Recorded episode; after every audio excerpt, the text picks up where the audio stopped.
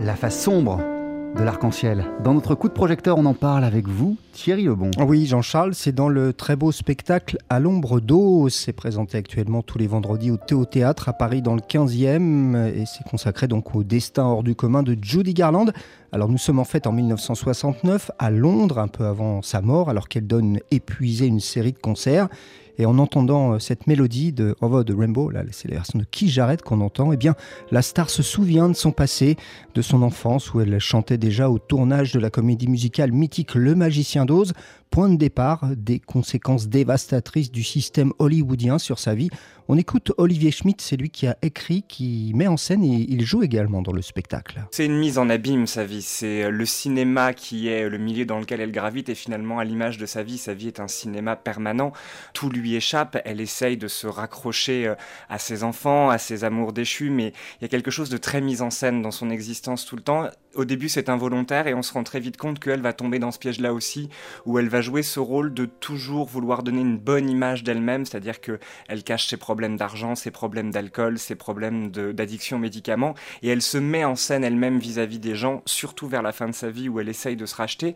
Et puis il y a surtout aussi l'envie de raconter ce qu'était euh, ce magicien d'Oz, qui a été euh, pour beaucoup une bluette très féerique, mais qui en fait est un enfer pour ceux qui l'ont vécu.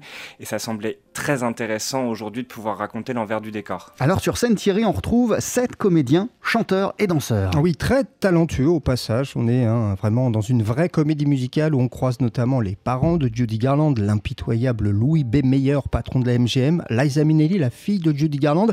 Alors là, Judy Garland, eh bien, elle est interprétée par euh, Séverine Wolf. Beaucoup de justesse, beaucoup de sensibilité dans son interprétation.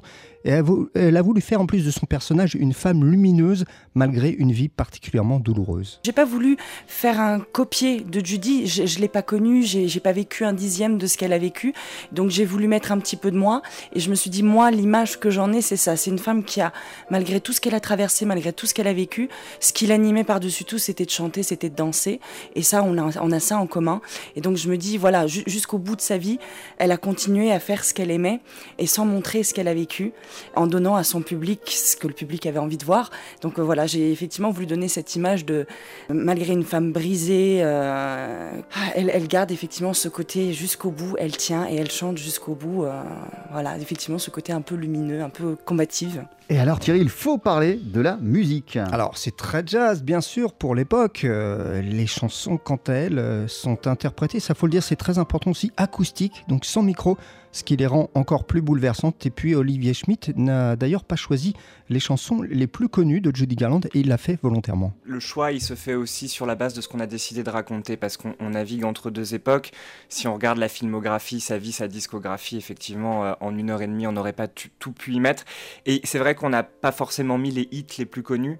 On avait vraiment envie dans ce spectacle de faire découvrir autre chose l'histoire qu'on raconte qui est finalement très peu connue et on voulait aussi emmener les gens vers une sensibilité de certaines chansons choisies pour le spectacle. Donc le choix ne s'est pas fait par rapport à tel titre est très connu donc il faut le mettre à tout prix. Il y a eu une, recherche aussi de se dire quelle chanson colle aux propos qu'on raconte. Et effectivement en faisant le tri, les chansons qui sont sorties sont peut-être les moins connues ou en tout cas les moins populaires. Mais elles ont été choisies parce qu'elles servent l'intrigue, pas simplement pour faire bien dans le tableau. À l'ombre d'Ose, c'est présenté actuellement tous les vendredis au Théo Théâtre à Paris dans le 15e arrondissement. Vous l'aurez compris Jean-Charles, j'ai eu mais vraiment un gros gros gros, un énorme coup de cœur pour ce spectacle. Et euh, on réalise en écoutant euh, votre sujet qu'Olivier Schmitt, qui a écrit Mis en scène et qui joue dans le spectacle, est un véritable amoureux de Judy Garland. Exactement.